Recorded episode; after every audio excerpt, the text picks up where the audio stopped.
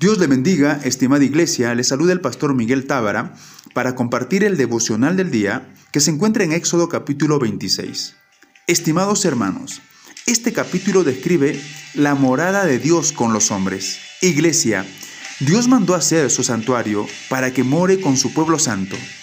En ese sentido, el lugar del santuario, hermanos, es un lugar donde se llevaba los sacrificios y se rendía adoración al Dios eterno.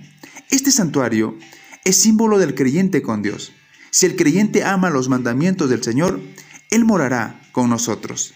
La entrada al santuario de Dios se debe hacer por la puerta angosta que nos conduce hacia la presencia del Dios Santísimo. Por eso, toda persona, para ser parte del santuario o tabernáculo, debe ser redimida por el sacrificio perfecto del Cordero de Dios que purifica nuestra conciencia de obras muertas para servir al Dios viviente.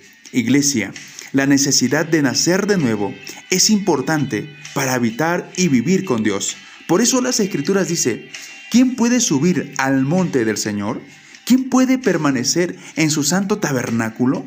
El que tiene las manos y la mente limpia de todo pecado, el que no adora ídolos ni hace juramentos falsos Hermanos, nuestra vida es el tabernáculo de Dios, es decir, Dios con nosotros en maravillosa santidad y armonía perfecta.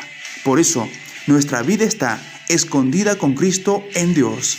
Iglesia, hermanos, Emanuel, Dios con nosotros, Dios con su pueblo. Por eso debemos estar confiados que el Señor siempre estará con nosotros. Que tenga un lindo día.